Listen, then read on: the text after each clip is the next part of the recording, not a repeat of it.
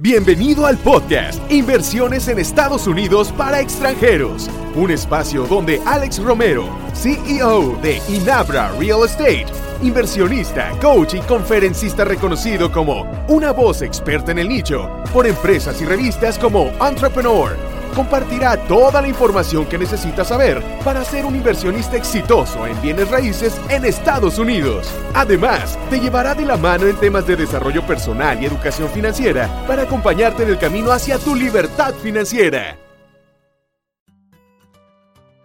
Bienvenido a este episodio número 9 del podcast Inversiones en Estados Unidos para extranjeros. Hoy veremos un tema muy, muy importante Será un episodio que intentaré hacerlo muy puntual para lograr mi objetivo de hacerlos más cortos, pero debes tener muy en claro que es de los más importantes. ¿Y de qué hablaremos? De establecer tus metas. Sé que puede ser un tema bastante trillado y tal vez pienses que ya lo sabes hacer. Y si es así, me va a dar también muchísimo gusto. Pero no es correcto que yo siga dándote más información si aún no has establecido una meta para este tema ya que mucho de lo que veremos en otros capítulos será necesario que te bases en esa meta para la toma de decisiones o al menos para que puedas aterrizar de una mejor forma esa información. Yo entiendo que tal vez te esté faltando todavía algo de información para definir una meta, pero si todavía no sé esto, pero ojo, lo que buscamos con esto es que tengas un punto para dónde ir, hacia dónde apuntar. Posiblemente conforme avancemos también la vayas modificando, pero esto te ayudará a que cada concepto que aprendas lo aterrices e incluso veas que tu meta fue muy pequeña o tal vez muy grande. Lo primero que quiero que te preguntes y que seas muy sincero contigo es por qué quieres invertir en bienes raíces. ¿Y por qué en Estados Unidos? ¿Lo tienes claro? Algunas respuestas que me han dado y que te quiero compartir son, es que quiero ser mi propio jefe, quiero ser libre y no tener que trabajar nunca más. Quiero hacerme millonario. Quiero un negocio con esto de bienes raíces. Quiero tener más dinero para poder viajar más. Quiero tener un ingreso adicional a mi trabajo. O también, con esto quiero irme a vivir a Estados Unidos. Pero la pregunta es, ¿tú lo tienes claro? ¿Sabes por qué lo haces? Ahora no voy a intentar meterme a un tema ya muy filosófico de definir cuál es tu misión de vida, que si no la tienes te sugiero fervientemente que la tengas. Y si no, contáctame, métete a mi página www.alex-medioromero.com, que si tengo muchas personas que así lo desean, podemos abrir un curso muy efectivo de una a dos horas para que la puedas definir. Yo hoy no imagino mi vida sin una misión es ese faro que te dice a dónde quieres llegar en cualquier momento, incluso en una crisis, justo te sirve más en una crisis, en situaciones normales, cuando estás triste, contento, deprimido, lo que sea, te permite no perderte, siempre tener claro en tu vida a dónde quieres ir o a dónde quieres llegar.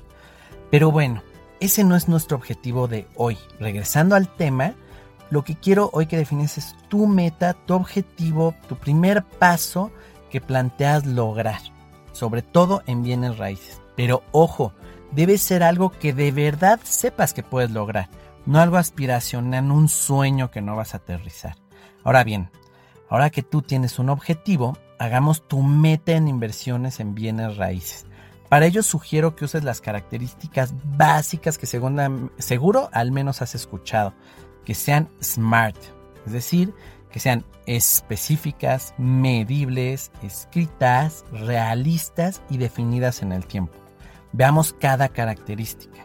Específica, hazla lo más puntual posible, que cualquiera la pueda entender y la ley diga, sé perfecto a qué quiere llegar. Que sea personal, no busques algo muy formal en tu definición, es para ti. Recuerda que sea puntual, que sea medible Solo así podrás enfocar tus esfuerzos para medir su avance y saber cuándo ya lo alcanzaste. Por ejemplo, ser rico, quiero ser rico, esa es mi meta. ¿Es medible? La realidad es que no, depende mucho de tu definición de, rico, si es que ya la tienes. Pero ahora escucha esta, tener 15 casas en Estados Unidos para generar flujo de efectivo. Totalmente medible, ¿verdad? Si agregamos ahora también la característica que mencionamos, ser específico, como escuchas ahora esta? Tener un total de 15 casas en Estados Unidos que generen flujo de efectivo, de las cuales 7 estarán en la ciudad de Orlando, en el vecindario X, que es un vecindario tipo B, y 8 en Dallas Forward, en un vecindario también tipo B, y me generarán 5.500 dólares de flujo mensual. ¿Suena un poco mejor? Obviamente aún podemos ser más específicos, pero creo que con este ejemplo se entiende perfecto la idea que quiero transmitir. Ahora, que sea escrita. Una meta no escrita se queda en un deseo. Ojo, una vez que la escribas, dala a conocer a todo el mundo. Pierde el miedo a compartirla, al contrario, eso creará un compromiso contigo mismo a través de lo que proyectas a los demás. Otra más, que sea realista. Una meta demasiado ambiciosa, en vez de ser algo bueno, si no la cumples, te puede crear frustración. Empieza con una meta alcanzable y ten en mente que si al final puedes llegar a más, la puedes modificar para ser siempre más ambicioso. No tengas miedo a escribirla, hazlo y compártela. Y el último, que esté definida en el tiempo. Debe estar a detalle definido cuando la piensas lograr. Ponle fecha, incluso ponle hora. Veamos un ejemplo. El 20 de agosto de 2021 a las 18 horas, tener un total de 15 casas en Estados Unidos que generen flujo de efectivo, 7 en la ciudad de Orlando en un vecindario tipo B y 8 en Dallas Fort Worth también en un vecindario tipo B que me generen 5.500 dólares de flujo mensual. ¿Por qué es tan importante esto? ¿Has escuchado sobre la ley de Parkinson? En ella se establece que tu cerebro acomoda las acciones y pasos en el tiempo que tú mismo te estableces. ¿No te ha pasado que tienes algún proyecto que debes realizar y que debe estar terminado el sábado? Y lo terminas justo el sábado y sientes, uff, fue justo el tiempo en el que se podía hacer, ¿no? Pero créeme, si la fecha límite hubiera sido el viernes, un día antes, también lo hubieras terminado y exactamente hubieras dicho, uff, rayando, ¿no? ¿Por qué? Porque como mencioné, nuestra mente acomoda todo para acabar precisamente en el tiempo planteado. Por eso te recomiendo no poner una fecha a muy largo plazo, porque la misma la podrías realizar en menos tiempo y eso hará que que pierdas tiempo ahorita, porque tu mente va a acomodar las acciones que necesitas hacer para llegar a la meta en la fecha que estableciste y si la estableciste a largo plazo, seguro la vas a cumplir pero en largo plazo cuando pudo ser antes. Ahora, tal vez en este momento te preguntes, ¿y cómo voy a lograr esa meta si todavía me falta mucho por conocer? La, la realidad es que hoy si tú no sabes, yo tampoco, pero la respuesta la vas a tener tú. Una meta debes retarte a ti, sin dejar de ser, como dijimos, realista, pero que implique un compromiso de tu parte y un reto para salir de tu zona de confort. En mi página, te repito, hay una sección de contáctanos. Si quieres ahí, me encantaría que me compartieras la meta que te estableciste.